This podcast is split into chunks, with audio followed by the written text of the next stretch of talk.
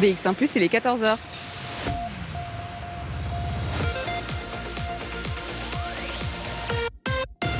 BX1 ⁇ Radio de Bruxelles. Radio de Bruxelles. Jusqu'à 16h, Charlotte Maréchal vous fait vivre Bruxelles sur BX1 ⁇ Bonjour à toutes, bonjour à tous, j'espère que vous allez bien. Ça y est, c'est vendredi, c'est la fin de la semaine, on est le 18 juin et pour nous, eh bien, c'est une date un peu particulière puisque ça y est, c'est la dernière de la saison, la dernière de Bruxelles Vie sur le terrain et on ne pouvait pas être plus dans le centre de Bruxelles qu'aujourd'hui. On se trouve à quelques mètres de la bourse et figurez-vous qu'on a trouvé une occasion de faire la fête pour cette dernière émission. Il n'y a pas que nous qui faisons la fête, il y a aussi euh, l'opération ZUR, le goût amer des cafés fermés et tous les cafés partenaires et autres Grow Founders qui ont participé à cette campagne. On va vous la présenter si vous ne la connaissez pas déjà, parce que c'est vrai que dans Bruxelles Vie, on en a parlé pendant un petit moment, et ce depuis le départ, hein, depuis le mois de février au lancement de cette campagne. On va faire un petit récap, un petit résumé justement euh, de comprendre ce qu'est euh, la campagne ZUR. D'abord, je vais vous situer où je suis. Je suis au, café Kafka. Euh, on est, la bourse est juste derrière moi. On a l'avenue Dansard, la rue Dansard à ma gauche, qui est juste derrière. Donc, je suis vraiment à côté des Halles Saint-Géry aussi, donc dans le cœur de la ville. Et je suis accompagnée de Frédéric Lamotte qui est avec nous. Bonjour. Bonjour, bonjour.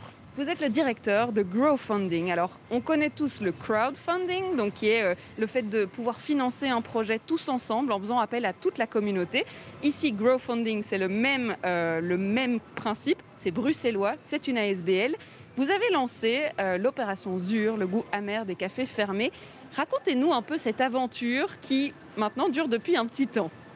Ben, écoute, Crowdfunding est une, plateforme de financement participatif assez particulier. Euh, nous n'allons pas soutenir chaque projet, on va soutenir uniquement des projets à l'impact social.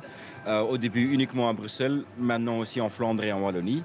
Euh, et on a une, association qui, a vraiment ces deux pattes dans, la terre bruxelloise. On a des Bruxellois au fond. Et donc, quand les cafés devraient fermer de nouveau le 8 octobre l'année passée, on sentait déjà que pour les cafés euh, et nos lieux de rencontre, en fait, ça allait être une période très difficile. Et euh, bon, on le savent tous, euh, ça a duré très longtemps, ça a duré plus que six mois. Et pour, beaucoup de cafés, c'était vraiment la galère. pas uniquement pour les, patrons de café, mais également pour les habitués, parce qu'on est ici à Bruxelles, on est au centre-ville, on a l'habitude de sortir, de se voir, de papoter de, lancer des idées sauvages euh, au comptoir euh, la nuit. Euh, et tout ça nous manquait. Et on sentait partout en ville qu'il y avait ce sentiment, on ne veut pas que ça, qu'on perde notre, culture de café. Et du coup, avec Growfunding, bon, personnellement, je connais assez bien certains cafés parce que je suis bruxellois aussi, évidemment. Et j'avais déjà senti chez les patrons que, écoute, ça va être très difficile pour nous. Et on sentait aussi chez, euh, chez les habitués qu'il y avait vraiment une volonté pour être solidaire avec eux.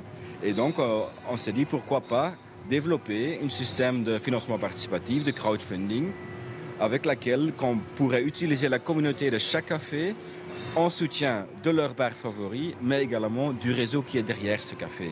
Et donc ça, c'est toutes les associations, tous les centres culturels, tous les petits PME, tous les euh, commerces de quartier, euh, qui, après leur boulot, vont aller boire leur bière là-bas. Et donc, on a développé un système qui mettait les deux ensemble. Quand tu, quand soutenais un bar, tu recevrais une contrepartie issue par un partenaire de quartier, partenaire social, durable, économie locale, n'importe laquelle, mais qui avait un lien avec ce bar. Et avec le soutien de la région, il faut le dire, c'était quand même euh, un truc assez exceptionnel, je pense. Ils ont mis à disposition assez vite un budget de 300 000 euros euh, dont 200 000 est allé euh, directement vers l'économie locale pour financer toutes ces contreparties. Et donc il n'y a pas uniquement les bars qui ont, euh, qui ont un coup de pouce, mais aussi l'économie locale bruxelloise. Ce qui est génial, c'est qu'effectivement, quand on donnait euh, sur la plateforme, euh, on avait envie de soutenir son café, euh, son groupe d'amis, là où on se rejoint, c'est le Stam Café, hein, comme on dit à Bruxelles. On donnait par exemple 20 euros, on avait vraiment une somme pour tous les budgets. Ces 20 euros-là allaient complètement au café, au fait qu'ils pouvaient finir de, payer leurs factures et de juste continuer à vivre malgré la fermeture. Mais la contrepartie était payée par la région, donc c'était du gagnant-gagnant. Oui, c'était vraiment un gagnant-gagnant, gagnant, parce que les habitués, ils gagnaient, le bar, gagnait et euh, bon, les partenaires, donc l'économie sociale locale, ils gagnaient aussi. Ce qui est génial, c'est que cette campagne, à la base, effectivement, vous la développez. Vous ne savez pas vraiment combien de bars vous allez pouvoir aider, mais on se rend compte très vite qu'on va pouvoir en aider plus que ce qui était prévu. Et on arrive en fait à 82 bars qui ont été aidés par la campagne. C'est juste monstrueux. Ben oui, c'est énorme. Ça nous, ça nous a étonné aussi. Euh, normalement, on avait prévu de pouvoir soutenir 50 bars. Euh, ce qui était déjà un, boulot énorme. C'est un truc de dingue euh, pour nous de, gérer tout ça. mais on faisait un suivi presque jour par jour parce que ça allait si vite pour calculer, pour pouvoir estimer à combien de bars on, on, on, peut soutenir avec le budget qui a été mis en disposition par les régions. Et la projection disait, OK, on ne sera pas 50, mais 60, 70, et ça augmentait chaque fois. Euh, et à la fin, on arrivait à 82 bars. Euh, et pas uniquement des bars populaires au centre-ville ou à Flaget ou au parvis de Saint-Gilles, mais aussi des, bars de quartier à Janzoren ou à Woluwe. ça m'a fait vraiment plaisir. C'est vrai qu'on se balade dans les 19 communes bruxelloises et ce qui est chouette, c'est que vous avez euh, pu choisir des bars qui étaient dans des concepts tout à fait différents et qui justement touchaient des publics tout à fait différents. Donc il y a vraiment des, petits groupes, des petites communautés qui sont venus en aide ben, à leur Stam Café directement. Oui, évidemment. Euh, il y a premièrement la communauté de chaque café qui était en soutien, mais avec la partenaire derrière, qui avait également le réseau. Euh, ça se connectait. Euh, il y avait la communication de la bureau de publicité TWA. Il y, avait Bruce, il y avait vous qui ont fait un boulot de dingue aussi. Et donc c'était vraiment le projet où, où, tout le monde se disait, écoute, on va faire ça ensemble. Et personne n'a envoyé en facture. C'était juste, on travaille ensemble pour sauver notre, culture de café, notre culture de bar, qui est typique pour notre ville. On va évidemment parler de plein d'aspects, euh, notamment ceux des cafés. On va rencontrer euh, d'ailleurs euh, le gérant ici du Kafka qui pourra nous expliquer son expérience. Il y a aussi une bière, il faut le dire, il faudra en parler puisqu'elle a été brassée expressément pour la campagne. Elle s'appelle l'Azur. C'est une association de brasserie bruxelloise, donc il faudra en parler aussi. On la goûtera en direct, c'est promis. Et puis on parlera de, des associations qui ont été aidées. Il y a des heures de fun qui ont été offertes aux enfants. Il y a des fanfares qui sont prévues ce soir. Aujourd'hui, c'est la fête d'Azur. On clôture cette campagne en beauté avec une tournée générale des bars. On va vous parler de tout ça en étant direct jusqu'à 16h et on va vous faire vivre cette grande fête. Bruxelles Vie sur BX1 ⁇ Crégo, c'était ton nom à l'instant sur BX1+. Et l'autre musique que vous entendez en fond, eh bien, c'est celle du bar euh, Le Kafka qui nous accueille euh, cet après-midi, euh, ce début d'après-midi, puisque vous verrez qu'on bougera aussi dans d'autres bars partenaires. Alors, on l'a dit, 82 bars qui ont pu profiter de cette opération ZUR, le goût amer des cafés fermés. Il y a plus de 683 000 euros qui ont été récoltés lors de cette campagne. Je suis toujours accompagnée du directeur de Growfunding qui est Frédéric Lamotte. Et c'est vrai qu'il y a un véritable aspect social. Alors, il y a effectivement tout cet argent qui a permis au café de peut-être passer plus sereinement la crise, d'ouvrir dans de meilleures conditions, mais il y a effectivement tout cet argent aussi qui a été accordé à, tous ces aspects sociaux de Bruxelles. Oui, c'est grâce à la soutien de la région, en fait, euh, qui ont financé tous les contreparties qu'on a par exemple pouvoir planter plus que 400 arbres à Bruxelles par une association euh, de Scarbé qui s'appelle les Boom Planters, des Bruxellois à fond. Il y a d'autres euh, choses qui ont été mises en place. Alors, on, va peut-être parler de la soirée de ce soir. Il y a notamment cinq fanfares qui vont se balader un peu partout euh, dans les quartiers. On parlait euh, de Scarbé, Kixel, Saint-Gilles, etc. Dans le centre-ville aussi, il y aura une fanfare, notamment avec Fanfa Kids, dont on parlera dans quelques instants. Là aussi, ce sont en fait des associations qui travaillent avec des jeunes et qui permettent de faire des heures d'activité avec eux. Et, eux, leurs activités aussi a été complètement suspendues. Oui, exactement. Euh, pendant le confinement, ils ne pouvaient rien faire. Et un, fanfare comme, le, comme la Fanfa Kids, qui travaille avec des jeunes défavorisés à Molenbeek, normalement, ils ont plein de revenus avec leurs concerts, euh, avec leurs prestations. Ils ont perdu tous les revenus comme ça. Mais grâce à la, collaboration avec la région, je vais arrêter deux minutes. Euh, ça, ce sont les aléas du direct, c'est le centre-ville, voilà, elle est passée. Voilà, exact, ils sont passés mais grâce à la soutien de la région, on a pu les incorporer comme partenaires dans la contrepartie. Euh, et en total, euh, on a pu donner presque 9600 heures de fun à des quêtes bruxellois qui vivent dans des quartiers défavorisés.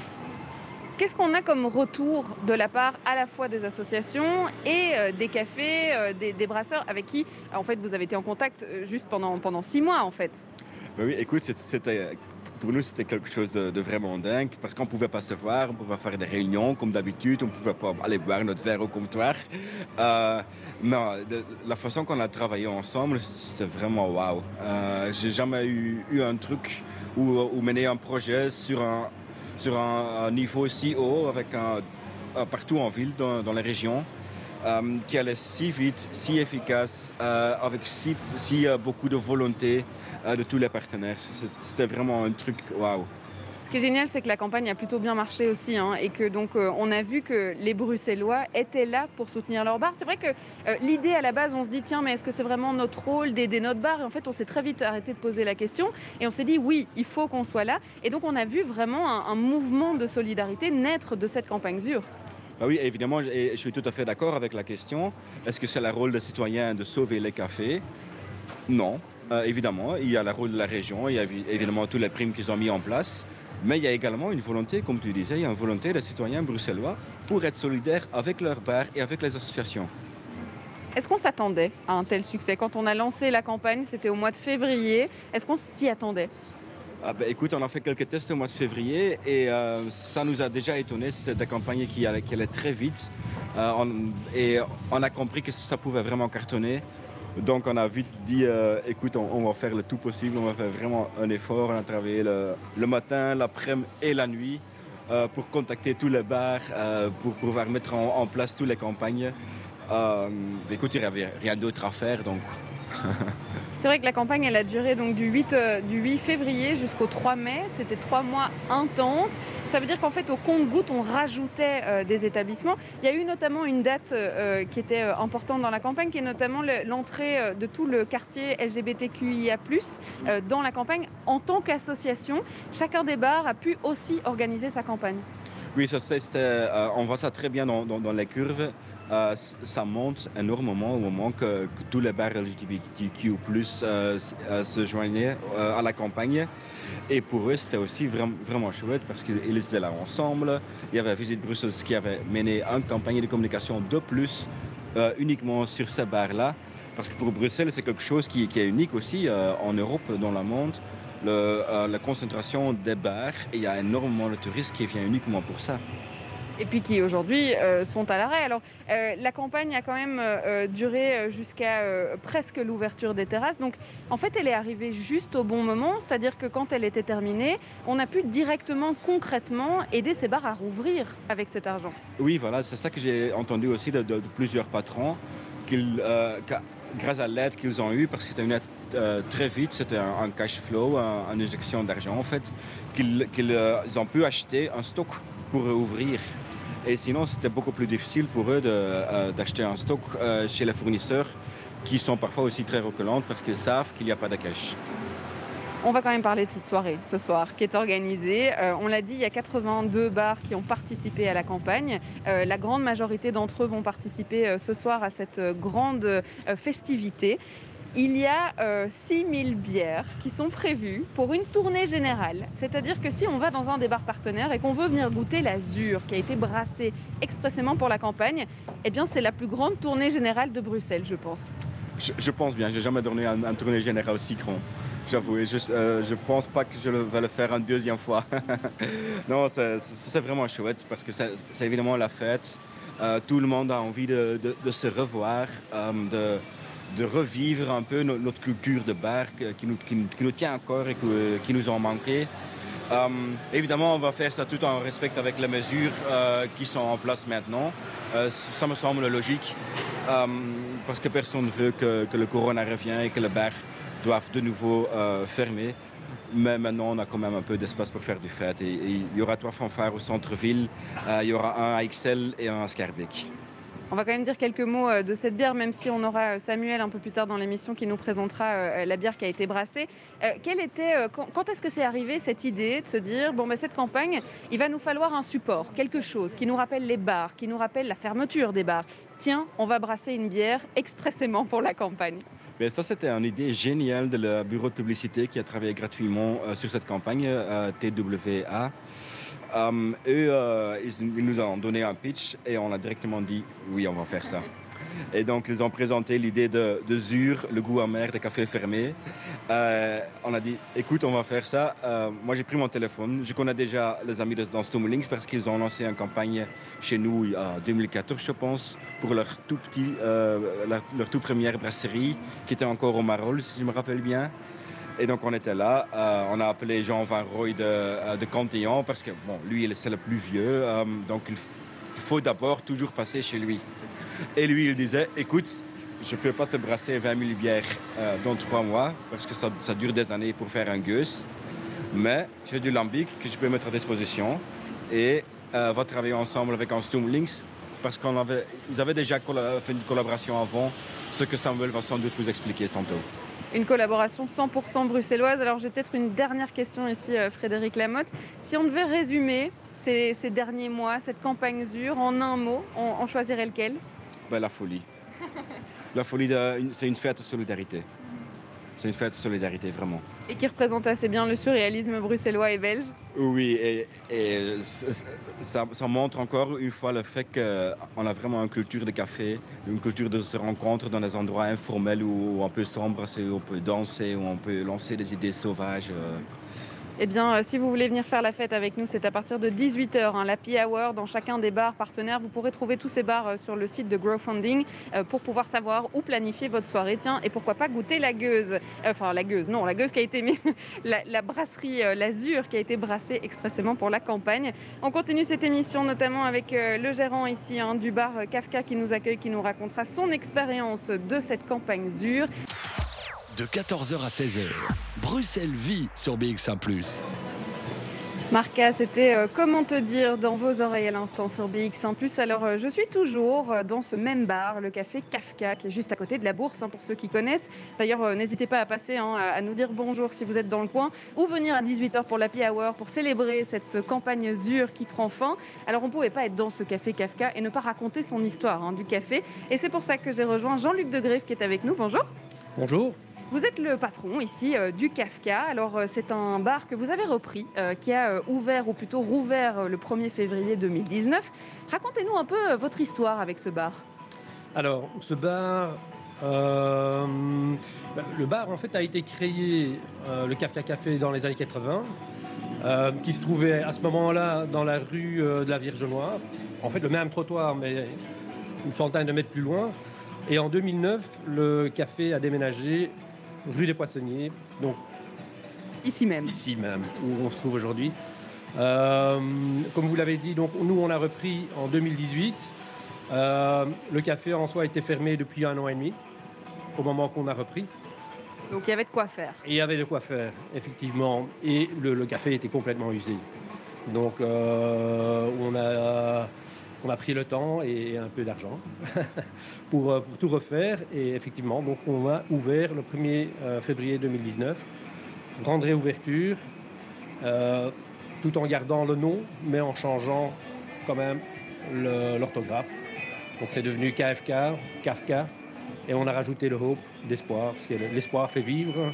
Et je pense que c'est, la colle universelle qui transcende euh, tout, le monde euh, vit euh, ou, ou- ou a de l'espoir dans quelque chose. Je disais que vous étiez euh, le patron de ce bar. Euh, c'est vrai, mais c'est surtout une aventure familiale pour vous. C'est-à-dire que euh, c'est, une aventure collective, ce Kafka Café. C'est ça. Donc on a repris l'affaire ensemble avec mon épouse et mon fils. Et donc, euh, et ce sont surtout mon fils, enfin ma femme, Christiane et Yann, mon fils, qui, qui s'occupent de la gestion journalière. Euh, moi, je m'occupe de la gestion financière et euh, Vous faites la paperasse. je fais la paperasse. Voilà. C'était euh, une reconversion. Qu'est-ce qui vous a donné envie de reprendre ce café-ci? Alors, ce café ici, il faut savoir que mon fils Yann, avant qu'on ait repris et avant que le café Kafka ferme, en, en- je pense que c'était en 2017, euh, a travaillé ici. À ce moment-là, c'était vraiment euh, la fin en fait, du, du café Kafka. Et euh, de temps en temps, je, rends des visites. Et en rendant visite, eh ben, euh, j'ai ressenti euh, le potentiel de, l'endroit. Et, pendant un an, ça, a germé dans ma tête. Et puis à un moment donné, je me suis dit, mais allez, on se relance dans une nou- nouvelle aventure. avant, on a eu, j'ai eu un autre café il y a 20 ans. Et avec mon épouse, en 2005, euh, on a ouvert un restaurant à Uccle qu'on a cédé en 2009. Et euh, c'est une petite bête, hein, le- l'oreille. C'est un virus. C'est un virus, hein, donc euh, après X années, ben, il, il a refait euh, surface et puis euh, voilà.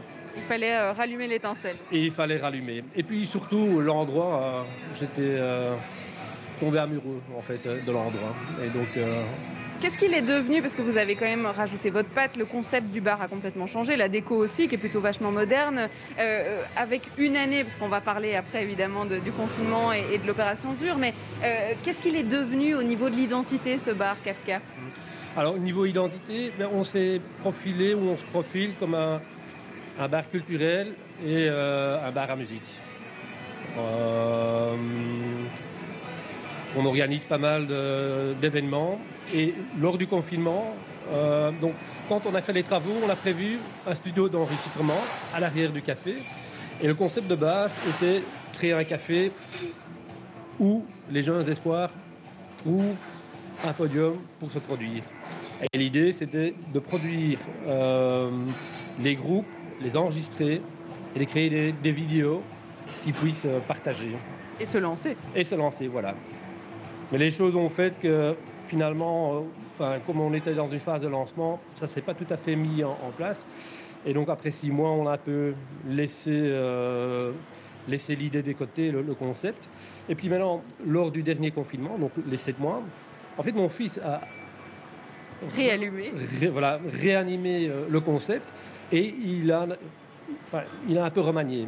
Et il a créé le, le- le concept Speaky, Speakeasy Sessions, euh, et où, donc, pendant le confinement, le studio d'enregistrement a été déplacé dans le café même.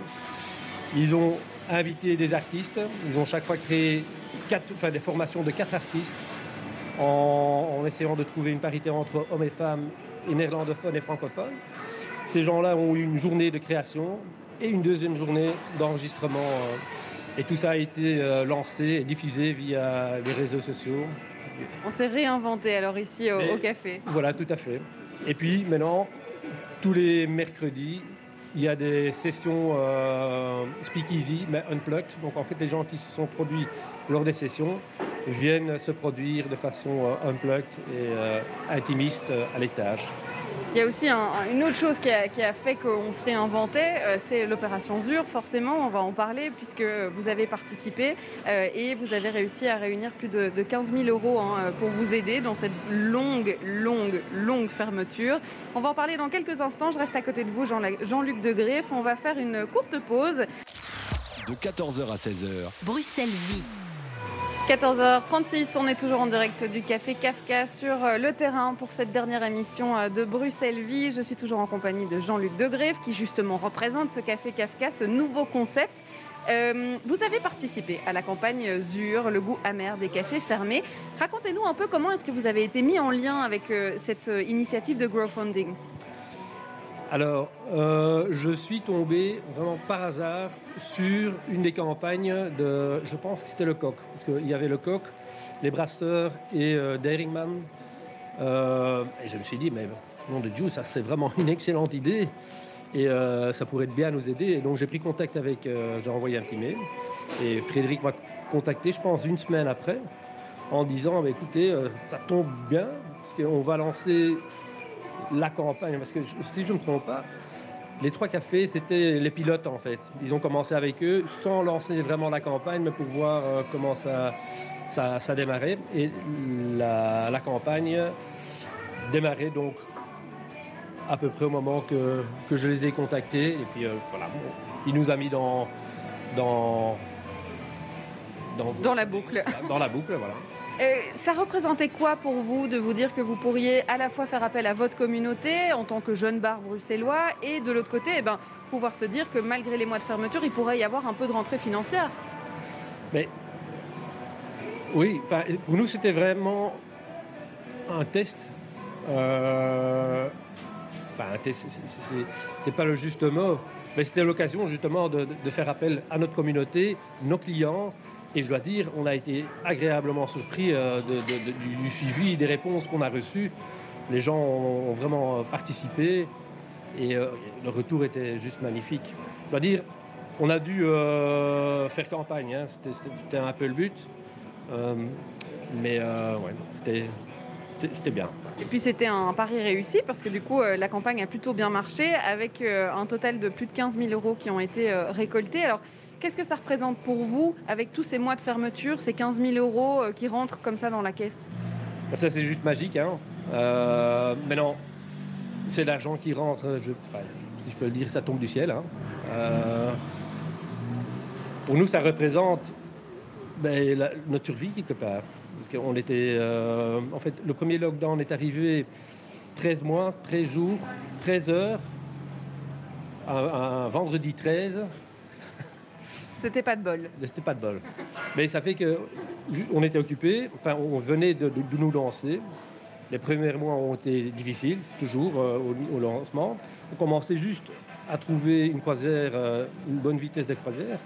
Et, euh, et là, ce lockdown, mais néanmoins, à ce moment-là, on n'avait pas assez de, de trésorerie, enfin on avait un peu de trésorerie qui nous a permis de garder le cap pendant les mois d'été. Néanmoins, pendant les mois d'été euh, 2020, ben, on a travaillé avec perte. C'est un café de nuit, en fait. Nous, on commence à travailler surtout le soir et la nuit, et c'est là qu'on on gagne nos sous. Aujourd'hui, euh, les fermetures euh, forcées à, 20h, enfin à 23h, voilà, c'était pas assez. Euh, mais donc, pour nous, l'argent qui est rentré, ça nous a permis de payer une partie des factures qui étaient en cours ouvert, une partie du loyer et surtout euh, de remplir la cave avec, euh, avec un stock pour réouvrir. Parce que finalement, on oublie qu'effectivement, il y a le fait qu'il n'y a pas de rentrée financière, il y a toujours des factures qui continuent d'arriver pendant tous ces longs mois, mais il y a aussi les, les fûts de bière qui commencent à ne plus être bons euh, et, et toute la marchandise qu'on peut jeter à la poubelle en fait. C'est ça. Il y a toute une partie euh, de la marchandise qui était, qui était pér- périmée. Heureusement, les fournisseurs ont été sympas. Ils ont joué le jeu et ils nous ont euh, remplacés. Mais néanmoins, il faut remplir le stock. hein. Euh, il faut d'abord débourser et puis par après, euh, on est remboursé ou il y a des accords qui, sont trouvés. Donc non, je dois dire, cet, euh, argent nous est tombé à pic. Aujourd'hui, bon, on va pas dire que ces mois sont derrière nous parce que forcément, il va falloir encore du temps hein, pour s'en remettre et je pense que c'est le cas pour tous les bars de Bruxelles. Euh, mais c'est quand même un jour de fête, c'est un jour symbolique euh, ce vendredi. Euh, c'est la tournée générale de, de la bière Zur et, et ça a un goût non pas amer pour le coup, mais plutôt sucré et plutôt agréable. Alors oui, oui. Néanmoins, qu'il est quand même un peu, un peu sûr. hein. Je l'ai goûté ce matin. Oui, le, le goût Le de goût. la bière, oui. Oui, oui.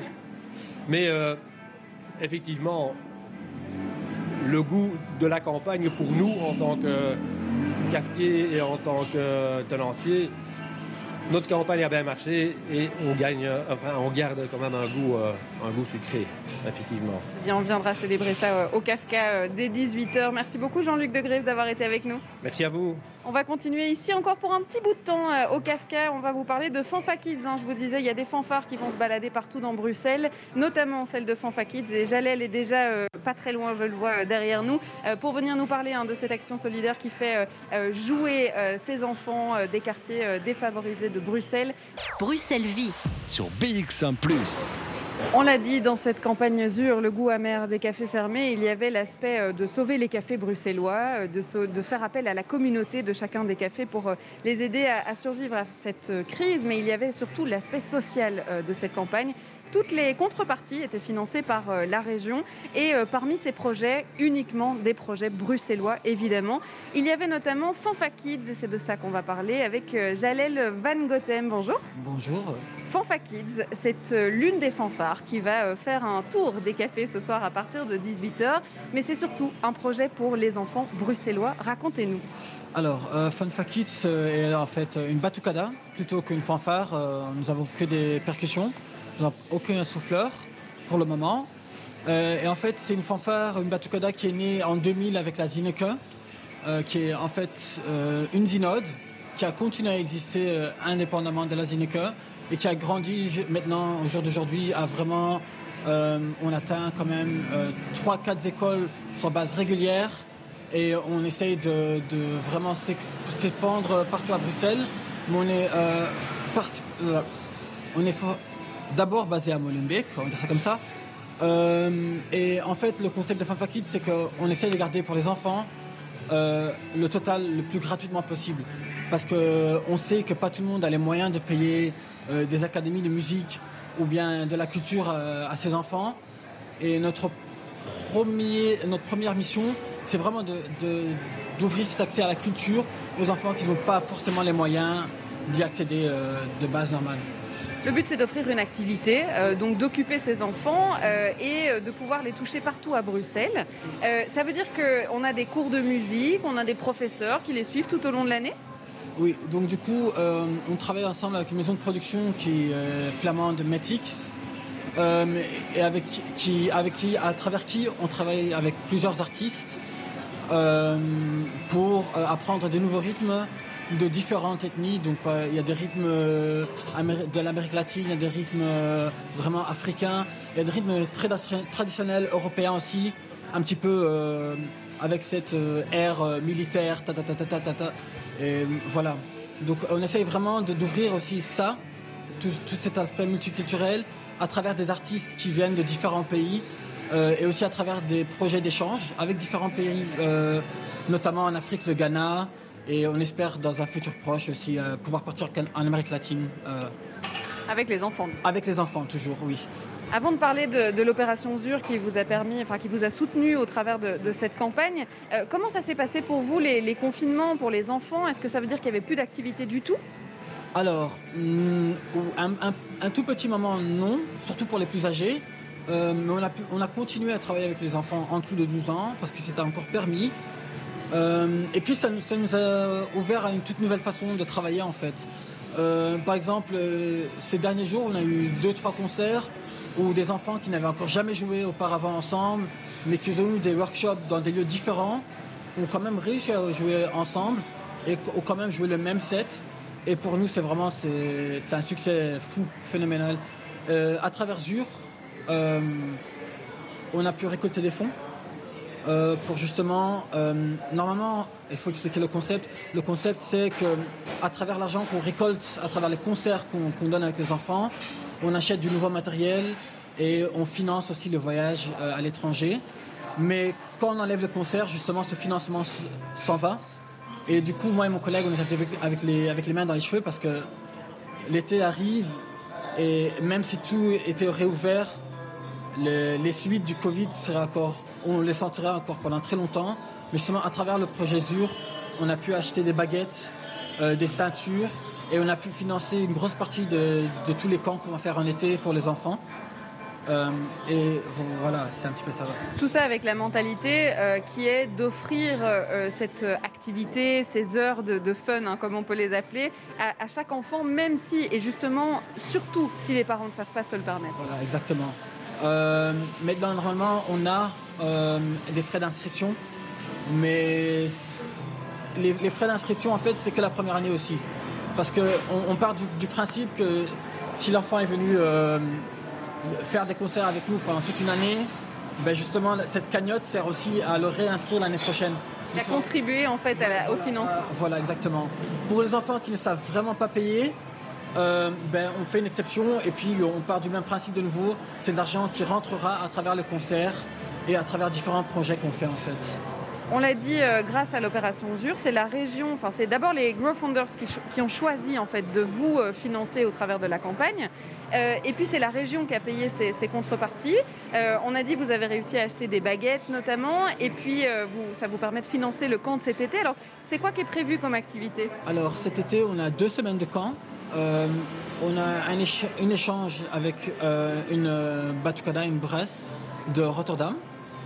Et on a un camp de production vraiment avec les plus jeunes, euh, avec, lesquels, euh, une semaine on part euh, juste en dehors de Bruxelles, à Bersel, pendant une semaine vraiment pour se focus sur la musique, pour se focus sur la production, pour pouvoir justement de nouveau avoir un groupe de production très fort et que les enfants, quand ils viennent donner des concerts, ils sont vraiment sûrs d'eux-mêmes, qu'ils connaissent ce qu'ils vont faire, qu'ils sachent et que justement pour le public aussi, on a un produit agréable à voir.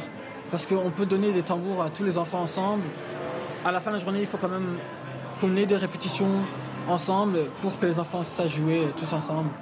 Et donc cet été en août, le mois d'août, les deux premières semaines de août, on s'occupe donc d'abord avec une semaine d'abord euh, vraiment de production avec les enfants et une autre semaine euh, d'échange euh, musical avec une école brasse de Rotterdam. Ce soir, c'est la grande soirée Zur. c'est vrai que les cafés sont ouverts, donc on peut faire la tournée des, bars pour aller chercher sa bière Zur. pour vous, c'est aussi l'occasion de faire un concert. Qu'est-ce que ça représente aujourd'hui pour vous et puis surtout pour les enfants? Oui, donc oui, pour nous, après quand même une année à l'arrêt, euh, quatre concerts comme ça en une soirée, c'est magique. Surtout qu'on va donner des concerts chez les Bruxellois, c'est les mêmes gens qui nous ont soutenus et c'est pas souvent les gens qu'on touche à la fin de la journée avec notre musique, vu qu'on roule un petit peu partout en Flandre. Euh, ce soir, c'est vraiment une occasion de justement euh, rendre cette musique dans laquelle toutes ces personnes ont investi à ces personnes mêmes. Et pour nous, c'est aussi une opportunité de travailler à cette nouvelle production à laquelle on a travaillé avec des breakdancers.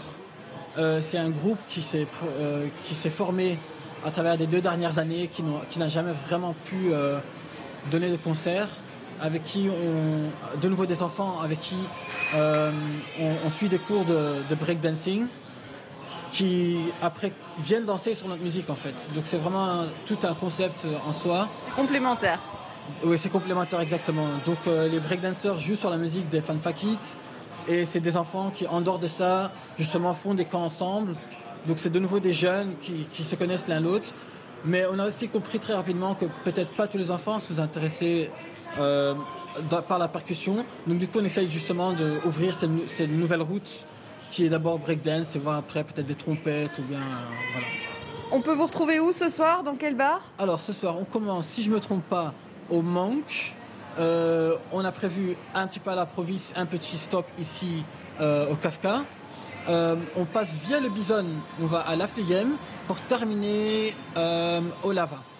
Eh bien, très bien, on vous retrouvera du coup à partir de 18h. Merci Jalel d'avoir été avec nous. Une très bonne, une très bonne après-midi à vous et puis on... à vous revoir ce soir. Ben oui, bien sûr, on viendra boire un verre. Il y a déjà les rythmes brésiliens ici, euh, donc on va avoir des percussions aussi avec Fanfa Kids. Alors, je continue mon tour des bars parce qu'on ne va pas rester au Kafka pendant toute l'émission. Je vais courir ou marcher très vite vers les brasseurs où je vais rejoindre Samuel de la brasserie euh, Stummelings pour nous raconter euh, le brassage de cette bière Zur.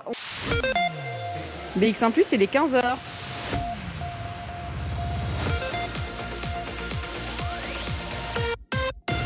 BX1 ⁇ Radio de Bruxelles. Jusqu'à 16h, Charlotte Maréchal vous fait vivre Bruxelles sur BX1 ⁇ et pour cette dernière de la saison, on ne pouvait pas mieux euh, rêver que d'organiser euh, eh une émission en direct des bars bruxellois. On est dans l'un des bars typiques de la capitale, juste à côté du piétonnier, à quelques mètres de la bourse. On est au brasseur. Et c'est pas par hasard, puisqu'on va y rejoindre Samuel, qui est lui-même brasseur, de la brasserie Stummelings, qui s'est associé avec la brasserie Cantillon pour brasser une bière bien spécifique pour la campagne Zur. Et vous le savez, hein, on vient ici euh, pour eh bien, fêter hein, cette fin de campagne. Les brasseurs, eh bien, c'est un des cafés qui a participé à cette campagne ZUR. Et euh, je m'apprête à, accueillir Samuel dans quelques instants, mais c'est vrai que je vais d'abord poser euh, une question à, Simon qui est derrière le bar. Est-ce que je peux venir derrière le bar, Simon? Alors, cette euh, ZUR, vous avez rempli les frigos, ça y est, pour ce soir. Comment est-ce qu'on se prépare à cette tournée générale oh, Bonne question. On n'est pas vraiment au courant de ce qui va se passer, mais je pense que tout le monde qui a investi, euh, qui vont, ouais, ils vont venir pour chercher d'abord leurs trucs qu'ils vont recevoir à côté de l'Azur, les t-shirts qu'on a fait, euh, les pulls, la plupart des choses. Et chacun va recevoir sa Azur mhm. gratuit. On s'attend à avoir tous les habitués là ce soir? Oui, normalement ils vont tous passer. On va euh, décapsuler cette Zur puisque Samuel nous a rejoint. Alors on va quand même pas la boire tout de suite, tout de suite. On va d'abord dire bonjour à Samuel. Bonjour.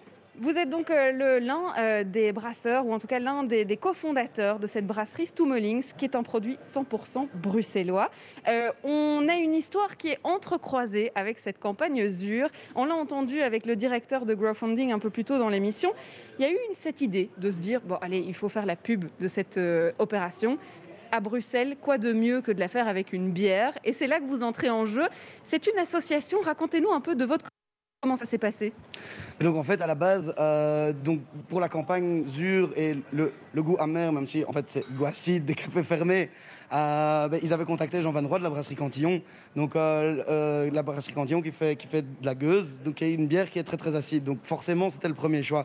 Mais quand ils ont été le trouver, en fait, ils ont été ils n'ont pas pu en fait lui faire faire produire ces bouteilles parce qu'en fait ça met vraiment énormément de temps. Donc c'est là que Jean Van Roy m'a appelé en disant ben voilà, écoute, j'ai deux pays ici dans la brasserie qui ont besoin de 20 000 bouteilles de bière acide. Qu'est-ce qu'on fait? 20 000, c'est pas rien. 20 000, c'est pas rien. donc, on est d'ailleurs ravis aujourd'hui de se dire qu'il y a 20 000 bouteilles qui vont sortir comme ça d'un coup. Euh, et donc voilà. Et donc, euh, en fait, par le passé, avec Jean Van Roy, on avait déjà travaillé sur une, sur une cuvée euh, où on avait fait un mélange de notre triple avec son lambic et qui marchait très très bien. Donc en plus, j'avais pu leur faire goûter enfin déjà ce qu'on avait en tête pour l'azur. et donc voilà, on a, on a, juste reproduit le process en fait et, et on est vraiment super content du résultat. Ce qui est génial, c'est qu'on a donc euh, cette brasserie historique, hein, euh, qui est la brasserie Cantillon, qui s'ajoute euh, et qui se mixe avec une brasserie qui est Stumolings, qui, fait un peu partie de la nouvelle génération des brasseurs, c'est-à-dire qu'il y a vraiment une, deuxième vague de brasseurs, plein de micro-brasseries qui, s'ouvrent. Et là, c'est génial de voir qu'en fait, il y a encore la coopération entre toutes les brasseries à Bruxelles, ou toutes, ou en tout cas ces deux-là. Oui, oui, non, absolument. Non, on a une très très chouette communauté de brasseurs et, qui grandit vraiment de plus en plus, même à l'époque quand nous on a ouvert, il n'y avait pas la, scène brassicole qu'il y a aujourd'hui. Donc euh, c'est un peu marrant de se dire qu'à 6 ans, on faisait partie un peu des, premiers. Mais, euh, mais en fait, euh, ce qui est vraiment important, c'est que Bruxelles est une ville qui a un passé brassicole qui est extrêmement important. Ça fait partie de la culture. Avant, il y avait plus de 50 brasseries dans la ville. Et maintenant, il y en a peut-être 16. Donc enfin, voilà, ça, ça, revient au, goût du jour et, et c'est magnifique. Quand on a lancé la campagne, il y avait effectivement ce slogan de départ, Zur, le goût amer des cafés fermés il a fallu quand même que euh, ce goût amer se retrouve dans la bière. Donc, est-ce que c'était pas compliqué de se dire, il faut qu'on colle à la campagne? Oui, oui, non, bien sûr. Euh, et, surtout, moi, je préfère en fait juste rester sur le Zur. Parce qu'en fait, Zur, comme un bonbon sûr, à Bruxelles, tout le monde sait ce que c'est. Et en fait, la campagne a plus d'impact euh, avec, le, avec le Zur. Parce qu'il y a souvent, en fait, une. On, confond souvent l'amertume et l'acidité. Et donc, en restant, oui, sur l'azur, en fait, c'est ce qu'apporte le lambic. En fait, c'est de la bière de fermentation spontanée, donc c'est comme le levain. Le levain, il a un petit goût acide parce que ça a été fermenté à l'air libre. Et donc, euh, l'ajout, en fait, du lambic sur notre bière, qui est plutôt sucrée, parce que c'est une triple, euh, ben, en fait, crée vraiment ce, mix entre, entre une douceur, mais acide en même temps, quoi. Qui est génial dans Bruxelles Vie, c'est d'abord qu'on peut se balader d'un bar à l'autre alors qu'on est en direct à la radio, mais c'est aussi que en fait euh, cette bière, elle a été ouverte pour la première fois ce matin. Vous l'avez goûtée ce matin euh, à la conférence de presse. Elle sera ouverte à 18h par tous les, les, crowdfunders euh, qui ont participé à la campagne. Mais nous, on a quand même une petite exclusivité. Je vais profiter qu'on soit ensemble pour justement analyser un peu le goût de cette zure qui est si particulière. On va le faire dans quelques instants, Samuel. Je propose d'abord qu'on écoute un morceau de musique et on fera ça eh bien, juste après. Bruxelles Vie sur BX1 ⁇ je pense qu'on ne peut pas faire plus bruxellois comme émission. Je me suis euh, assis sur l'une des banquettes historiques du Café des Brasseurs. On a le foot euh, dans l'un des miroirs que je vois moi en, réverbe euh, pour suivre l'euro. On a une Zur, cette bière qui soutient cette campagne, l'opération Zur, qui est devant nous mais qui n'est pas encore décapsulée. Et puis il y a Samuel Langui qui est un bruxellois aussi et qui fait partie de l'équipe de Stumening, cette brasserie qui est un projet plutôt nouveau, hein, qui est un projet jeune de brasserie 100% alors, on a raconté cette histoire un peu folle de se dire bon, on va brasser 20 000 bouteilles, c'est pas peu dire. On va organiser une tournée générale à 18h ce soir pour euh, régaler tous les Grow Funders qui ont participé à, la, campagne. On va ouvrir cette bière, on va la décrire. On l'a dit, il y a le côté, le suret, il y a le lambic, mais le but était quand même de faire une bière qui pourrait plaire à tout le monde. Absolument. Euh, clairement, là, dans, la campagne, si on diffuse 20 000 bières. Donc, bien sûr, il y a la campagne, il faut que ce soit acide, euh, parce que voilà, c'est de, de, Smack Vandelay Café, c'est l'azur. Et, euh, et, du coup, euh, en fait, c'est vraiment en travaillant sur ce, sur ce mélange avec la brasserie Cantillon. Donc, ça, on est en fait sur un, blend de, triple et de lambic. Donc, en fait, ça, ça, va vraiment, donc en plus, qui sont deux styles assez, assez emblématiques, mais le lambic encore plus pour, pour Bruxelles. Et donc, en fait, la triple étant un style de bière qui est assez sucré et doux, en fait, va pouvoir contrebalancer avec l'acidité euh, qu'on va, qu'on va découvrir ici euh, à l'instant. ce bruit, ce bruit qui nous rappelle évidemment euh, nos soirées bruxelloises. Alors, c'est une triple lambic. On est d'accord qu'on n'est pas du tout sur une pils. Hein C'est pas du tout une pils. Non, Et non, non. on n'est pas du tout sur une bière légère non plus. On n'est pas du tout sur une bière légère non plus. Alors, elle se boit extrêmement facilement. Mais elle est à 8 degrés, c'est ce que je disais tout à l'heure. Je pense que j'ai jamais créé une bière aussi euh, diabolique, euh, sans vouloir faire de référence euh, à ce qui se passe en ce moment. Mais écoute, je te propose de, de la servir. Hop là. Ce bruit, évidemment, hein, que je vous fais écouter avec grand plaisir. Donc, on va se servir un, un une- un- un verre de, de. Je vous jure que je n'en ai pas encore bu. Euh, on va la goûter. On va vous décrire euh, le goût. Évidemment, je rappelle que vous pouvez venir vous aussi hein, la goûter à partir de 18h dans les bars partenaires. Euh, C'est vrai que le lambic a un goût un peu particulier. Comment est-ce qu'on fait pour que tout le monde adhère à ce côté lambic Est-ce que justement le but était de l'at- l'atténuer au plus possible ou il est quand même vraiment présent dans le goût? Non, non, il est, vraiment présent. Euh, le, lambic, c'est vraiment euh, c'est- un, type de bière qui est quand même assez puissant. Et quand on le mélange dans une autre bière, euh, enfin là, ici, on est quand même sur un ratio. Il y a, environ un peu plus de 10% de lambic. Et ça prend quand même une forte dominante. Mais en fait, là, euh, ce qu'il ce y a, c'est que c'est vraiment la triple qu'on a qui va permettre de, contrebalancer en fait ce goût-là. Aussi, euh, le, le blend a été, le, donc le blend, le mélange a été fait euh, assez récemment, donc ça garde encore une, belle sucrosité. Enfin, belle sucrosité. C'est pas non plus une lèvre, quoi, mais, mais mais ça reste acceptable. Et, et donc surtout, après, si on la laisse vieillir. Là, on obtiendrait encore une bière encore plus acide et qui serait plus sur, euh, sur la gueuse. Donc là, comme tu voir, on est vraiment sur une, sur une robe, euh, sur une robe presque ambrée, en fait. Euh, parce que c'est un, un peu la base de, notre triple. C'est une triple rousse, plus que vraiment cette image de la triple blonde comme une, comme une voilà, on a, on a une petite mousse qui est fine. Ça, c'est un peu une, une signature de la brasserie. On n'aime pas, on n'aime pas faire des bières qui sont trop pétillantes. Parce que, enfin, on, on trouve que ça tue un peu le, le- la buvabilité. Et On en boit moins, ça c'est clair. et, et- et voilà, quand on boit une Duvel par exemple, il n'y a rien à faire. Après deux gorgées, on a besoin de se poser un peu. Alors que nous, voilà, on est là pour se faire plaisir et boire de grandes lampées, Toujours avec modération, bien sûr. bien entendu. hein, loin du noir. L'idée de promouvoir quoi que ce soit. Alors, on va la goûter. Euh, je vais la goûter en même temps. On a donc une odeur hyper fruitée, d'abord. Et puis, il y a ce goût, effectivement, suret, qui peut rappeler les bonbons euh, qu'on a mangés tous quand on était petits. Euh, C'était le- le, but d'usure. les, les bonbons sûrs. Voilà, quand on dit un bonbon sûr, sûr, c'est la même chose. Euh, donc voilà, donc c'est clair ici. Donc tu sens, on a vraiment au nez, tu sens comme un, un abricot qui est vraiment, qui est, qui est pas encore mûr, quoi. Tu vois, qui, est, qui, a, qui, a, qui a ce côté très euh, péchu. Et, et tu sens déjà l'acidité en fait te, prend en fait déjà, euh, déjà au nez. Et, euh, et donc oui, une fois que tu plonges les lèvres dans le verre, c'est là qu'il y a vraiment tout qui se révèle. Donc on a, on a cette base assez, assez douce euh, de, la triple qui arrive d'abord dans, dans le palais. Et en fait, l'acidité arrive vraiment juste plutôt dans le fond du palais. Et donc il y a vraiment un jeu entre les deux parce que la- la- ce, qui est, ce qui est sucré et ce qui est acide, ça tape pas sur les mêmes, sur les mêmes zones. Et après surtout, une fois qu'on respire, après avoir bu une bonne gorgée, ben, là il y a encore tous ces arômes qu'on euh, qu'on qu'on retrouve, qu'on retrouve dans le palais. Donc C'est ouais, vrai que ça ne disparaît pas hein, au fur et à mesure de, de- de la dégustation. Alors, euh, il y a une anecdote qui, qui est chouette à raconter, c'est que tout ça s'est passé très très vite, il faut le dire. Ces 20 000 bouteilles qu'il a fallu sortir, euh, bah, c'était dans un timing très très court. Euh, ce qui fait que ce matin, quand on l'a goûté pour la première fois, quand on l'a ouverte pour la première fois, c'était un peu euh, qui tout double. Alors, elle a été goûtée au fur et à mesure du processus, mais c'était le produit fini, c'est ce matin qu'on l'a découvert. Ah oui, la version complètement finie, oui. Alors c'est sûr qu'on a fait plein de tests. Euh, la semaine passée, je l'avais encore goûté, mais elle n'était pas encore complètement refermentée.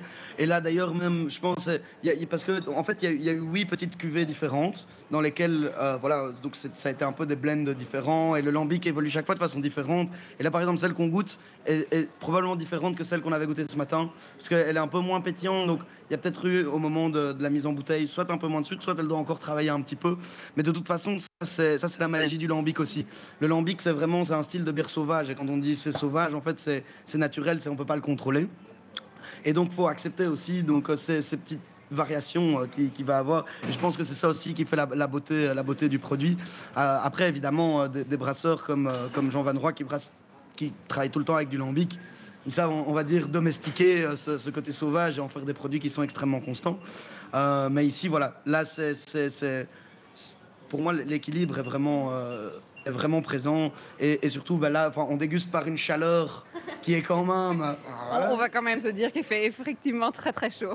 Donc, euh, donc voilà, on est, on est dans une ambiance estivale. Euh, et, ce que je suis hyper content, c'est que elle est fraîche, quoi. Enfin, elle se, elle se boit facilement. Je pense que par cette chaleur, ben, les, gens vont vraiment l'apprécier. Et même ce côté assez acide qui rappelle en fait du citron, ben, je pense sera d'autant plus apprécié par une chaleur comme ça. Quoi. Enfin, euh, C'est vrai que c'est très agréable, c'est très rafraîchissant et c'est très traître, hein, on l'a dit. Ah Effectivement, il faut faire attention parce qu'on n'est pas sur une petite modération. extrême modération. Alors, euh, c'est vrai qu'on on va pouvoir parler de, la brasserie Stummelings parce qu'on parlait aussi de, ce brassage où peut-être la, bière de ce matin n'était pas la même. C'est aussi ça, l'artisanat euh, des brasseries ici bruxelloises. On a une véritable identité. de, c'est un art, la, brasserie maintenant, et c'est, ça fait partie de notre culture bruxelloise. Alors, c'est vrai que cette campagne, elle vous a aussi aidé à la brasserie Stummelings. On va peut-être revenir aussi sur les, longs mois euh, qui, ont été, euh, pour tous les brasseurs, hein, euh, assez catastrophiques parce que quand il n'y a pas de café, ben, il n'y a pas de commande de bière. Et pour vous, effectivement, c'est un, un gros impact. De 14h à 16h, Bruxelles vit sur BX1 ⁇ on est toujours euh, en direct du Café des Brasseurs, il est 15h24 et je suis toujours accompagnée de Samuel Langui de la brasserie Anstummelings. Alors on continue de, eh bien, déguster cette bière Zur. C'est vrai qu'on a de la chance hein, dans Bruxelles-Ville, on est bien installé, on discute et c'est vrai que euh, puisqu'on parle de cette opération Zur, euh, on a compris qu'effectivement il y avait derrière l'idée de soutenir à la fois les cafés et toutes les instances de quartier, que ce soit social, économique, etc., de vraiment soutenir les projets bruxellois. Ici on vous a proposé de brasser ces 20 000 bières. C'est vrai que... Ben, pour vous aussi, c'est arrivé à point nommé, euh, cette proposition de, l'opération ZUR Ah oui, oui, ça a été un coup de pouce euh, énorme. Clairement, euh, quand, quand, quand on s'est mis d'accord, qu'on allait le faire et tout ça, enfin, nous on était début janvier. Janvier, c'est toujours les mois les plus calmes. Et donc déjà que c'est calme avec l'oreca fermé, plus on regardait les chiffres de l'année et on travaillait sur les projections de ce qu'on allait, enfin, qu'est-ce qu'on allait faire. Parce que voilà, on, on, faisait pas les fiers. On se dit, ok, on n'avait aucune info. On savait pas où on allait. On savait pas si ça allait rouvrir. Euh, on a fait des pertes euh, en 2020 qui sont quand même conséquentes. Les aides de l'État qu'on a reçues, c'est sous forme de crédit. Euh, donc, ces crédits, il faut les rembourser à un moment. Donc, ouais, on, était vraiment dans un moment, enfin, pas, très, pas très chouette. et donc, quand ça s'est fait, oui, très belle opportunité. Et vraiment, enfin, je salue, enfin, le, le, allez, le l'initiative, à l'initiative de crowdfunding, mais aussi le support euh, du, gouvernement qui, enfin voilà, dans, la gestion, on peut toujours critiquer plein de choses, mais je trouve que cette opération, c'était vraiment un super bel exemple euh, d'intelligence, de comment organiser une campagne de soutien qui bénéficie à tout le monde. Donc ça a bénéficié aux bars, ça a bénéficié à plein d'associations euh, qui, ont pu, qui ont pu aussi retrouver de la trésorerie alors qu'elles qu'elle morflait euh, comme tout le monde. Euh, et donc je trouve qu'il y, a vraiment eu une... Euh, voilà, et, pour les gens aussi qui voulaient soutenir leur bar et qui aujourd'hui vont enfin pouvoir boire leurs urs, je pense que ça a vraiment créé une situation où, tout le monde est gagnant. Donc voilà, et, c'est certain que pour nous, ben, enfin, une jeune brasserie comme la nôtre, on n'est pas on n'a pas des reins solides comme, comme un projet comme Cantillon. surtout que, ben, voilà, on est, on a une petite brasserie, on grandit. Vous êtes 7 hein, dans l'équipe, c'est ça? On est 7 dans l'équipe, ouais, ouais, Effectivement, c'est pas une grosse équipe, hein, et alors encore moins pour sortir 20 000 bouteilles d'un coup, mais... Oui, oui, non, c'est sûr. Bon, après, ça va, notre, équipe de production est très compétente, et euh, voilà. Mais, euh, non, mais, c'est surtout, ouais, sur le plan financier, en fait, on n'a jamais eu le, temps de constituer euh, quelques réserves que ce soit. Et, voilà, il y, a des choix par exemple qu'on a fait. Par exemple, fin 2019, on a acheté une laveuse de fûts et un parc de fûts en inox pour arrêter d'avoir des fûts jetables en plastique dégueulasses. Et donc, super investissement, 50 000 euros. Mais bon, euh, après, le, Covid est arrivé et nous, ben, on, a dû rembourser notre crédit sur ces machines pour, pour des trucs qu'on n'utilisait pas. donc voilà, il, y a eu de, il y a eu du jeté. Il y a eu malheureusement des brassins qu'on a dû jeter. Ouais, on a, on a jeté euh, l'équivalent de 4000 litres de, bière euh, qui était flanguée. Euh, et encore, on a des collègues qui ont jeté beaucoup plus. Donc c'est sûr que là, pour l'été, on a fait un peu de fût, mais on est là. On va attendre de voir ce qui se passe. Quoi. Enfin, Et justement, qu'est-ce qui se passe? Est-ce qu'il y a eu ce boom de reprise attendu Parce que c'est vrai que quand on, on avait fait une émission à, la brasserie La Seine, notamment fin octobre, juste avant ce confinement, il nous disait le problème, c'est que si on ouvre en janvier, comme vous venez de le dire, pour nous, c'est pas un bon mois, c'est pas une bonne idée, on va pas faire notre chiffre. Ici, est-ce que justement, on a ce retour presque à la normale? On a un boom de reprise c'est un boom de reprise, mais inattendu.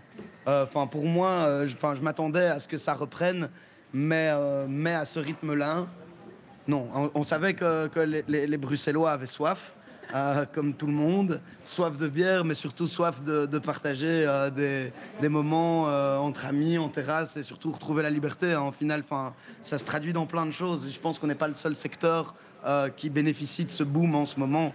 Euh, et donc voilà, et puis on a une chance incroyable avec le temps. Bon, je pense qu'on a bien mérité parce que bon, euh, voilà, l'hiver qui se termine en mai, bonjour mais bon, heureusement, tous les gens étaient vaillants quand même.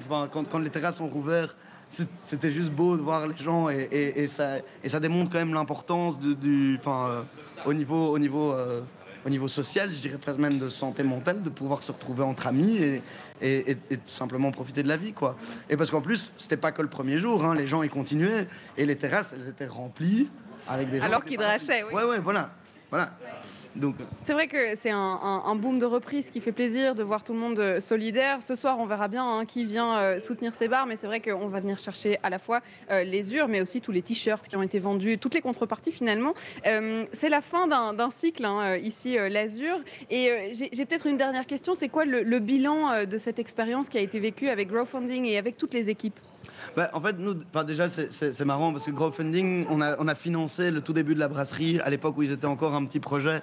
Donc c'était très chouette de se retrouver avec Crowdfunding qui a grandi, nous aussi, et de travailler sur ce projet. Mais le bilan, il est, il est juste magnifique. Euh, alors évidemment, on va, on va attendre les, les, retours des gens parce que même si nous, on est content de la bière, ben, enfin, c'est pas nous le, consommateur final. Euh, mais, mais, je pense que voilà, pour tous nos bars partenaires, euh, mais clairement, enfin, je veux dire, le bilan est positif. Euh, pour nous, il est positif. On a envie de continuer d'ailleurs, enfin, travailler sur ces fermentations mixtes. Et euh, on a quelques petits projets dans les bacs dont on reparlera ultérieurement. C'était ma question. Est-ce que l'azur va mourir? Elle va pas mourir, mais elle va se transformer. Enfin, on, a des idées, mais probablement pas sur une bière à 8%. Ce sera peut-être mieux pour le public, en effet. Voilà, donc non, non, mais on, a quelques projets et, j'espère qu'on pourra en reparler bientôt. Je te tiendrai au courant quand, quand, quand ça avance. Mais donc, euh, donc oui, euh, enfin. Euh, vraiment, enfin, le, le, bilan est très positif. J'attends de voir la fête de ce soir qui va vraiment clôturer toute cette campagne. je pense aussi que TBWA fait un, bon boulot là-dessus. C'est la boîte de pub hein, qui a fait toute la campagne. C'est la boîte de pub qui a, qui a fait toute la campagne. Et enfin voilà, il y, a eu différents partenariats. Et, enfin, tout le monde a vraiment mis du sien et tout le monde était très investi dans, dans le projet. Donc c'est juste magnifique. On va devoir euh, se quitter là puisque j'ai un troisième rendez-vous euh, qui est à l'Archiduc, euh, qui est un petit peu plus loin. Encore un bar puisqu'on a l'occasion de le faire. Juste pour donner mon avis, c'est vrai qu'on sirote cette petite bière depuis 15 minutes et on parlait de ce goût abricot, citron, limonade et c'est vrai que c'est très très agréable. et donc venez la découvrir hein, dans tous les bars participants, mais il doit y en avoir un près de chez vous, c'est obligatoire. Il y en a dans les 19 communes, donc n'hésitez pas à aller voir la liste sur growfunding.be et surtout à aller boire cette zure à 18h. C'est la tournée générale bruxelloise, alors pourquoi ne pas en profiter. Merci beaucoup Samuel d'avoir été avec nous. Avec grand plaisir. On va donc se rendre à l'Archiduc pour aller faire vivre encore une dernière ambiance et puis parler à un dernier propriétaire euh, qui a participé à cette campagne et qui a d'ailleurs réussi et, hautement réussi son crowdfunding. On y court, on y vole. De 14h à 16h. Bruxelles Vie. Et je me balade dans la rue pour vous, auditeurs de Bruxelles Vie. Il est 15h38, euh, on est ensemble encore euh, pour un petit moment jusque 16h et en direct, on se rend à l'Archiduc. Alors, il est encore fermé euh, pour ceux euh, qui veulent y aller, mais normalement, le propriétaire devrait nous attendre. Donc on va aller euh, toquer à la porte. c'est vrai que je suis encore avec Samuel Langui qui m'a accompagné et ça tombe bien. Alors peut-être non, ok, la porte est encore fermée, donc on l'appellera. mais vous m'avez dit, oui, mais c'est l'archiduc, alors je vais venir avec vous parce que c'est vrai que c'est un bar typique de Bruxelles ici. Hein. Ah oui, oui, non, bah, c'est sûr que c'est un bar emblématique. Je suis personnellement fan de jazz, donc voilà, c'est un endroit qu'il faut, qu'il faut fréquenter. Donc, euh, je suis juste curieux de savoir euh, comment est-ce qu'il a vécu tout ça, comment lui il se sent par rapport euh, à leur ouverture. Et puis peut-être qu'il dégustera une zure lui aussi. Mais peut-être qu'il l'a déjà goûté, c'est dans ses frigos. Hein c'est vrai, c'est vrai, c'est vrai. Il a été livré hier. Donc... ça devrait être bon. C'est vrai qu'avant d'entrer dans, l'espace ici de l'Archiduc, euh, cette campagne elle a atteint des bars de, catégories tout à fait différentes. Hein. Il y a autant des bars historiques, on voit le coq ici d'ici, euh, c'est vrai que c'est aussi un bar historique, il y, a, vraiment eu beaucoup beaucoup de bars différents. Est-ce que ça a permis peut-être à Stumolings aussi d'entrer en contact avec de nouveaux bars ben, Ça, euh, le, futur nous le dira. Après c'est sûr que, enfin voilà, de, sur les 82 bars, tous n'étaient pas euh, clients chez nous, même la majorité n'était pas clients chez nous. Après, il n'y a jamais eu l'objectif de se dire, OK, on va euh, convertir ça. Mais c'est sûr que après euh, que la campagne L'Azur est terminée, on viendra quand même se présenter pour savoir si, on peut pas, si on peut pas mettre de la Hans Links. Un peu comme nous, on va toquer la porte, quoi. Voilà, exactement. Et on va justement euh, toquer à la porte. Normalement, c'est Jean-Louis Hénard qui nous attend euh, pour nous parler euh, de sa campagne Zur, hein, qui a excellemment bien marché. On est à quelques mètres de là où on était tout à l'heure en début d'émission avec le Kafka. On va essayer d'aller attraper Jean-Louis Hénard pour lui poser quelques questions. Bruxelles Vie sur BX1 ⁇ nous voici à l'Archiduc avant même les heures d'ouverture parce que ça c'est aussi notre petite exclusivité ici dans Bruxelles Vie. On va terminer l'émission ici, c'est le troisième bar qu'on fait dans cette tournée de l'après-midi pour ben, cet événement un peu particulier, à hein, la fin de la campagne ZUR. On va fêter cette réussite qui a notamment été faite ici à l'Archiduc. Alors je rencontre Jean-Louis Hénard, bonjour. Bonjour. Vous avez participé, vous faisiez d'ailleurs partie des premiers bars participant euh, à cette opération ZUR. Alors, comment est-ce que vous avez lancé tout ça? Comment est-ce que euh, vous êtes rentré en contact avec cette opération? Euh, Comment je suis rentré en contact? Ben, au, tout départ, c'est une de mes serveuses qui s'appelle Billy qui m'a appris cet événement et qui m'a poussé à le faire. Et donc, euh, je me suis inscrit et j'ai tout de suite été accepté. Et, nous avons lancé cette campagne avec euh, toute l'équipe du crowdfunding. Ça a extrêmement bien marché. Vous avez même dépassé toutes les espérances puisqu'il y avait un objectif qui était un palier, 100%. Euh, vous avez dépassé cet objectif. Est-ce que vous vous attendiez à un tel succès? C'est difficile à dire. C'est difficile à dire. pour moi, un crowdfunding, c'est c'est 100 000 personnes qui versent un euro. Et dans ce cas-ci, ce n'était pas le cas. C'était, j'ai eu quand même des, soutiens euh, assez conséquents. Mais ce qui m'a le plus marqué dans cette campagne, c'est c'est l'amour des gens, c'est le soutien des gens, c'est pas l'argent, c'est vraiment les marques de sympathie et les marques de soutien que j'ai eues de gens euh, desquels je ne m'attendais absolument pas. En fait, le boost pour le moral était à la limite plus important que le boost financier que ça représentait Absolument. C'est à mon avis la même chose pour la maladie elle-même. Le mental, le moral est, certainement aussi important que toutes les règles de distanciation, etc., etc., etc. On va quand même présenter cette institution. Pour ceux qui ne situent pas, l'Archiduc, avec sa façade bleue, qu'on connaît euh, en voyant la bourse qui est juste devant nous, on est dans le quartier d'Ansart, on est juste à côté des Halles Saint-Géry derrière. On a une institution, des bars bruxellois. Racontez-nous un peu votre histoire avec l'Archiduc et, du coup bah, l'histoire de l'Archiduc finalement. Donc moi j'avais un établissement sur la Grand Place qui s'appelait l'Interférence, qui était un établissement que j'avais créé avec euh, les, disques du, les disques du crépuscule dont je faisais partie. Et à quatre, nous avons ouvert un bar sur la Grand Place, l'interférence.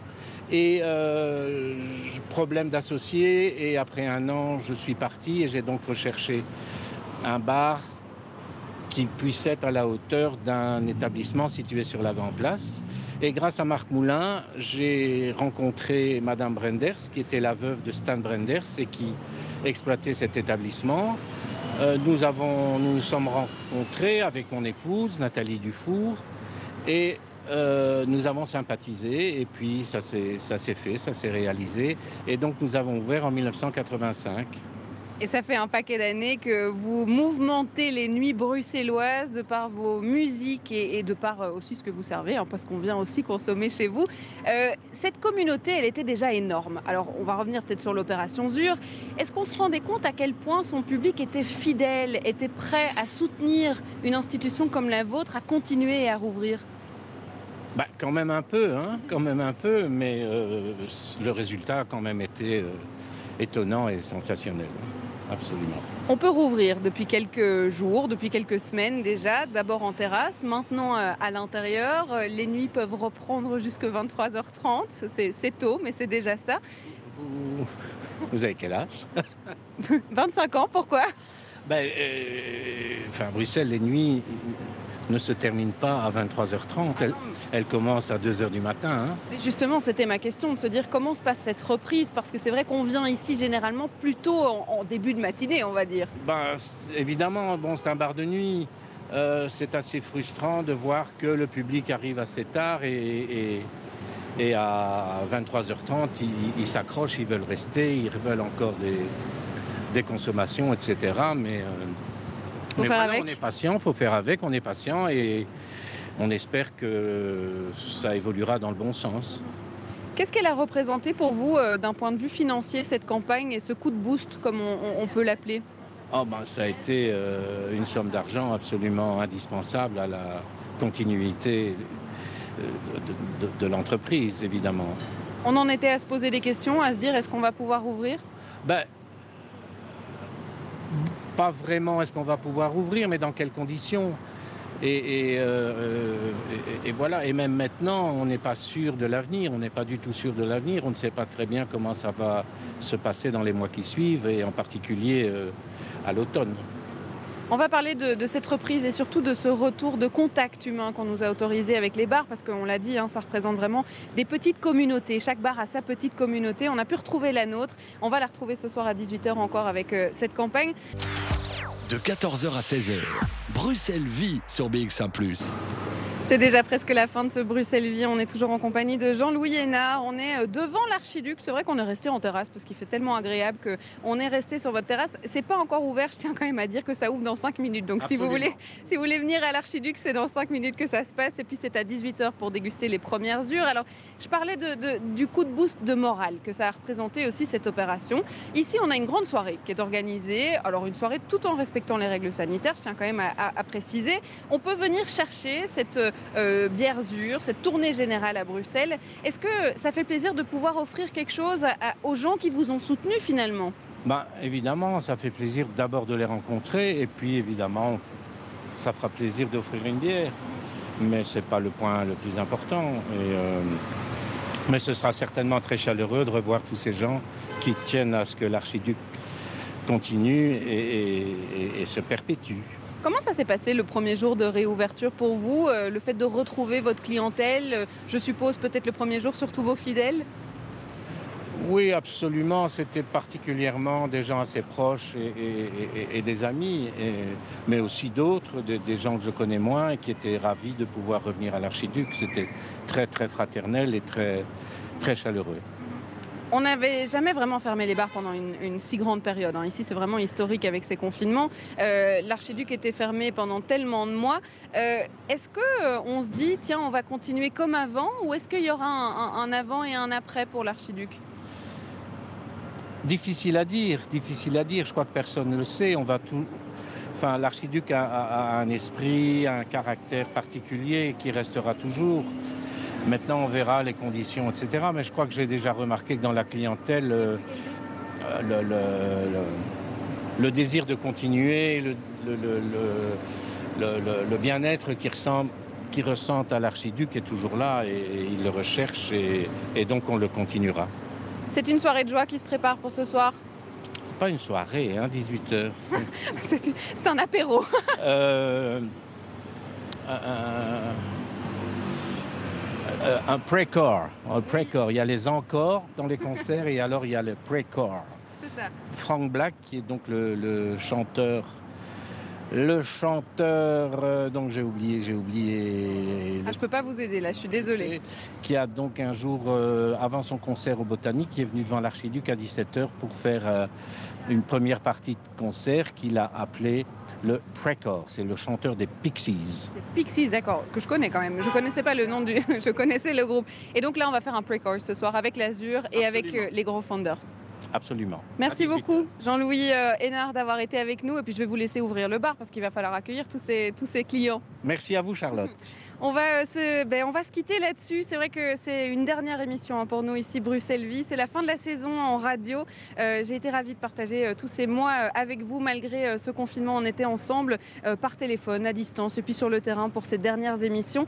Je voudrais remercier toutes les équipes des ingessons qui ont travaillé avec moi tout au long de ces émissions, notamment Besnik Niki qui aujourd'hui était la réal de cette émission, mais tous les autres aussi, hein, Lola, Joe, David, Antoine, de nous avoir suivis, de nous avoir aidés à pouvoir faire émissions à distance. Et puis, eh ben, on se retrouve en septembre hein, pour de nouvelles aventures bruxelloises de 14h à 16h. On vous tient au courant évidemment des nouvelles. Tout de suite, vous allez pouvoir retrouver Jean-Jacques Deleu avec l'émission Podcast Plus. Je vous souhaite une très agréable après-midi à l'écoute de BX1 Plus et puis de très belles vacances si vous avez la chance d'en prendre. À bientôt.